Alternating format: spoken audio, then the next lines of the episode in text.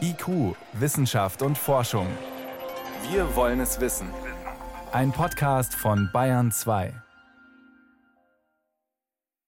Ja, es geht tatsächlich jetzt den letzten HI-Viren im Körper an den Kragen und zwar durch eine Kombination zweier Verfahren. Das mhm. eine ist eine Medikamentenmethode, also auch wie die bisherigen Medikamentencocktails, die die Patienten erhalten, nur verbessert und schonender soll sie sein und die verhindert die Virusvermehrung. Und die zweite, das ist was ganz Neues, das ist die Genschere CRISPR-Cas und die kann tatsächlich schlafende Viren im Erbgut infizierter Zellen aufspüren. Und das war bisher nicht möglich.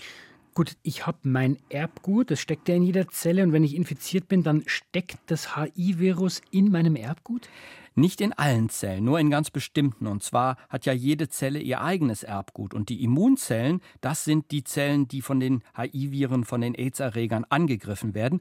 Und die Viren dringen in die Zellen ein, aber sie belassen es nicht dabei. Sie verpflanzen ihr Viruserbgut in das Erbgut dieser Immunzellen. Und das Erbgut der Viren wird zu einem Teil des Erbguts der Immunzellen. Das ist genau das Schlaue, was diese Viren machen und weshalb sie durch diese ganzen Wirkstoffcocktails nie völlig abgetötet oder ausgerottet werden können. Das ist einfach nicht möglich. Man muss wirklich an das Erbgut dieser Immunzellen heran.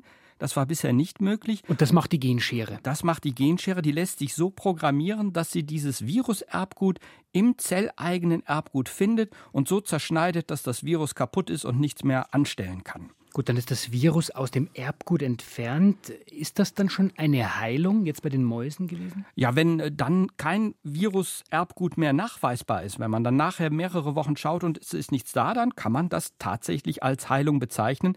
Aber bisher wurde das nur an 13 Mäusen untersucht. Mhm. Und wenn man genau die Ergebnisse sich anschaut, sieht man, fünfmal hat es funktioniert von 13 Mäusen, also hat es auch achtmal nicht funktioniert. Die Methode funktioniert im Prinzip, aber noch nicht gut genug für die Praxis. Und kann man schon sagen, warum es nicht immer klappt? Ja, wahrscheinlich liegt es daran, dass die Genschere ja in diese Immunzellen hinein muss. Das mhm. geschieht durch bestimmte Transportviren. Und diese Transportviren tragen die Genschere in sich, aber sie müssen ja auch die Immunzellen finden, die infiziert sind. Und das ist gar nicht so leicht. Das funktioniert bei Mäusen recht gut, aber mir haben einige Wissenschaftler gesagt, dass das im Menschen zum Beispiel viel, viel schwieriger noch ist, dass diese Transportviren wirklich die richtigen Zellen finden. Und das ist wahrscheinlich der Knackpunkt, warum es leider nicht ganz so gut in der Praxis funktioniert wie in der Theorie. Das heißt, die Methode ist noch längst nicht bereit für Tests an Menschen jetzt? Überhaupt noch nicht. Also sie ist noch nicht einmal absolut sicher bei Tieren, bei Mäusen. Sie muss dann beim viel mehr Mäusen noch ausprobiert werden. Dann kommen Versuche mit Affen und dann kann man vorsichtig daran denken, das auch mal am Menschen auszuprobieren. Die Wissenschaftler selbst sagen, na ja, das äh, kann noch ein, zwei Jahre dauern. Ich persönlich finde das aber auch sehr optimistisch. Ich schätze mal eher fünf, sechs oder auch noch mehr Jahre. Trotzdem, die Idee klingt ja vielversprechend. Gibt es denn bei diesem neuen Verfahren auch Risiken? Ja, die Risiken stecken auch in dieser Genschere. Die ist ein besonders scharfes Werkzeug und manchmal schneidet sie nicht da, wo sie schneiden soll. Deshalb fordern Forscher, dass die Genschere am besten bei Zellen außerhalb des Körpers eingesetzt werden kann. Mhm. Da kann man kontrollieren, ob sie wirklich richtig geschnitten hat. Wenn man sie mit Transportviren in den Körper hineinbringt, dann kann sie falsche Schnitte setzen und das kann zu erheblichen Problemen führen, zum Beispiel Krebs. Und da ist man auf jeden Fall noch nicht sicher, ob man das wirklich ausschließen kann. Das heißt, Ihr Fazit, Michael Lange, lernen wir jetzt mit diesem neuen Schritt eher was über das HI-Virus selber oder kann das wirklich irgendwann eine mögliche Therapie werden?